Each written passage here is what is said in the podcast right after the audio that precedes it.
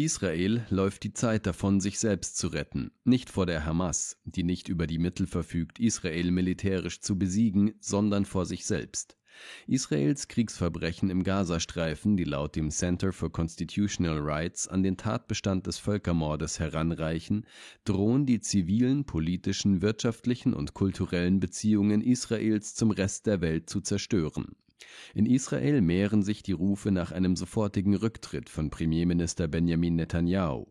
Eine neue israelische Regierung sollte die Gelegenheit ergreifen, das Blutbad durch Diplomatie in einen dauerhaften Frieden zu verwandeln.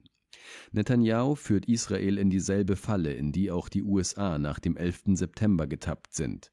Das Ziel der Hamas bei ihrem abscheulichen Terroranschlag am 7. Oktober war es, Israel in einen langen und blutigen Krieg zu verwickeln und Israel zu Kriegsverbrechen zu verleiten, um eine weltweite Missbilligung auf sich zu ziehen. Dies ist ein klassischer politischer Einsatz von Terror, nicht nur um zu töten, sondern um den Feind zu verängstigen, zu provozieren, zu erniedrigen und letztendlich zu schwächen. Al-Qaida, verantwortlich für den 11. September, veranlasste die politische Klasse Amerikas, katastrophale Kriege in Afghanistan, im Irak und darüber hinaus zu führen das Ergebnis war ein Blutbad, Folter durch US-Behörden und Militärs, acht Billionen Dollar Schulden und der Zusammenbruch des Ansehens und der Macht der USA weltweit. Die Hamas treibt Israel in ähnlicher Weise zu Kriegsverbrechen und möglicherweise zu einem Krieg in der gesamten Region. Israels Aktionen bewirken, dass sich Israels Verbündete auf der ganzen Welt gegen das Land wenden Instinktiv versucht Israel die weltweite Meinung zu ignorieren, sie als Antisemitismus abzutun und zu vertrauen, dass die USA Israel zur Seite stehen. Doch die USA, so geschwächt sie auch in der Weltpolitik sind, können Israel unmöglich vor sich selbst retten. Sehen Sie sich nur an, wie die USA die Ukraine retten. Die Ukraine wird durch ihr Streben nach einer NATO-Mitgliedschaft und ihre Ablehnung der Diplomatie zerstört die beide durch Amerikas unwirksame Zusage, die Ukraine militärisch zu unterstützen, solange es nötig ist, gefördert wurden. Es gibt noch eine weitere große Ähnlichkeit zwischen dem 11. September und dem Anschlag am 7. Oktober der Hamas. Al-Qaida war eine Schöpfung der USA, die später zum Bumerang wurde indem die CIA in den 1980er Jahren heimlich islamische Dschihadisten in Afghanistan finanzierte, um die Sowjetunion zu bekämpfen, rief sie Al-Qaida ins Leben. Im Falle der Hamas unterstützte Netanyahu, wie gut dokumentiert, im Verborgenen die Hamas, um die palästinensische Autonomiebehörde zu spalten und zu schwächen Netanyahu und sein Kabinett vermitteln den Israelis, dass es keine andere Möglichkeit gibt, Sicherheit und Frieden zu erreichen, als in den Gazastreifen einzumarschieren und die Hamas zu besiegen die Duldung der US-amerikanischen und der europäischen Regierung beim Einmarsch Israels in den Gazastreifen vermittelt dem israelischen Volk die Botschaft, dass seine Führer die Wahrheit sprechen, dass die Hamas militärisch besiegt werden kann, dass die Zahl der zivilen Todesopfer im Gazastreifen durch gezielte Militäroperationen begrenzt wird und dass Israel für seine Sicherheit das einzig Richtige tut. Diese fehlgeleiteten Ansichten werden jedoch von derselben politischen Klasse vertreten, die Israel im Vorfeld des 7. Oktobers unvorsichtig werden ließ. Die israelische Führung versucht, ihre Fehler durch den Krieg in Gaza zu vertuschen. Die Fakten sind folgende. Erstens, während die Hamas ihre Fähigkeit zu einem Überraschungsangriff bewiesen hat, hat Israel in Wirklichkeit seine Wachsamkeit am 7. Oktober vernachlässigt. Durch die Verstärkung der Grenzen und des Geheimdienstes kann Israel die Hamas von einem erneuten Angriff abhalten. Es besteht auch nicht die Gefahr, dass die Hamas innerhalb Israels eine militärische Niederlage erleidet, da Israel über eine große militärische Überlegenheit verfügt. Das gleiche galt für den 11. September, der ein katastrophales Versagen der amerikanischen Sicherheits- und Geheimdienstoperationen darstellte aber nicht einmal im entferntesten die Gefahr einer militärischen Niederlage der USA bedeutete.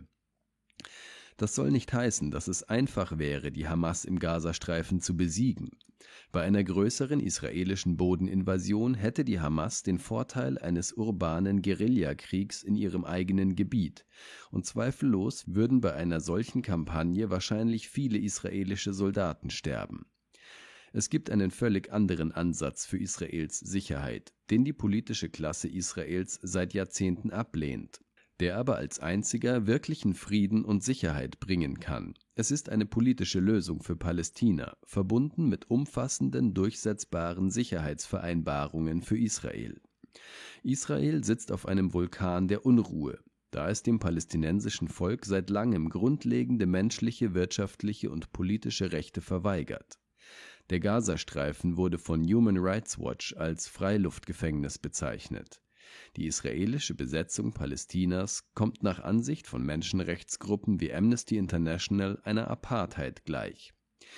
Der UN-Sicherheitsrat und die UN-Generalversammlung haben zu Recht und mit überwältigender Mehrheit eine Resolution nach der anderen verabschiedet, in der eine Zwei-Staaten-Lösung gefordert wird, zuletzt am 26. Oktober, also erst vor wenigen Tagen. Ich verweise Leser, die sich für die detaillierte Geschichte dieser langen Saga interessieren, auf die kluge und wissenschaftliche Studie meines geschätzten Kollegen Professor Rashid Khalid, The Hundred Years War on Palestine auch der Historiker Ian Black hat in seinem Buch Enemies and Neighbors: Arabs and Jews in Palestine and Israel 1917 to 2017 erläutert, wie Netanyahu, Israels dienstältester Premierminister, nicht bereit war, die Zugeständnisse zu machen, die notwendig waren, um die Zwei-Staaten-Lösung zu ermöglichen das Versagen der politischen Klasse Israels, wahrhaftige Sicherheit für Israel und Gerechtigkeit für Palästina zu erreichen, öffnet die Tür für einen anderen Ansatz. Eine diplomatische Lösung könnte folgendermaßen aussehen der UN-Sicherheitsrat würde sich für die Entwaffnung militanter Gruppen einschließlich der Hamas und des islamischen Dschihad einsetzen.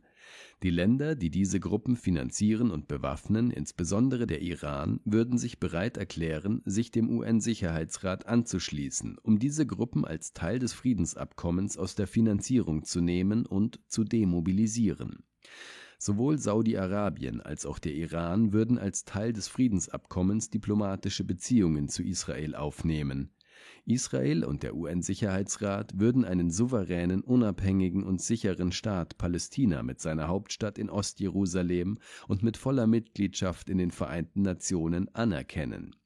Palästina würde die souveräne Kontrolle über die muslimischen heiligen Stätten in Ostjerusalem einschließlich des Haram al-Sharif erhalten die fünf ständigen Mächte (P5) des UN-Sicherheitsrats, die USA, Russland, China, Großbritannien und Frankreich, befürworten alle ein solches Friedensabkommen. In der Tat hat Biden kürzlich die Unterstützung der USA für die Zwei-Staaten-Lösung bekräftigt.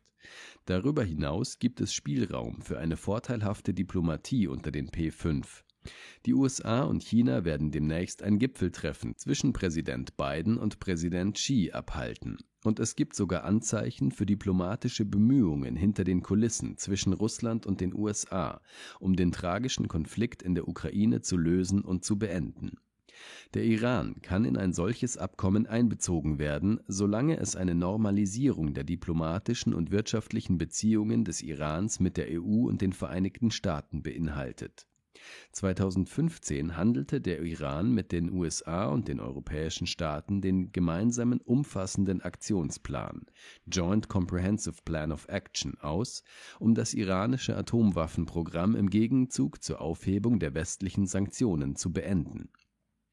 Es waren die USA unter dem ehemaligen Präsidenten Donald Trump, nicht der Iran, die sich 2018 dreist aus dem gemeinsamen Aktionsplan zurückzogen in jüngster Zeit hat sich der Iran wieder Saudi-Arabien angenähert und ist den BRICS-Staaten beigetreten, was das Interesse des Irans an einer dynamischen und kreativen Diplomatie zeigt.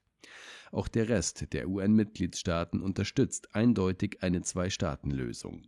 Sobald sich Israel auf ein umfassendes Friedensabkommen einlässt, wird es weltweit Freunde gewinnen und einen weltweiten Seufzer der Erleichterung auslösen sollte Israel Netanyahus Gift schlucken, wonach dies eine Zeit des Krieges ist, wird es sich vom Rest der Welt isolieren und einen verheerenden Preis zahlen.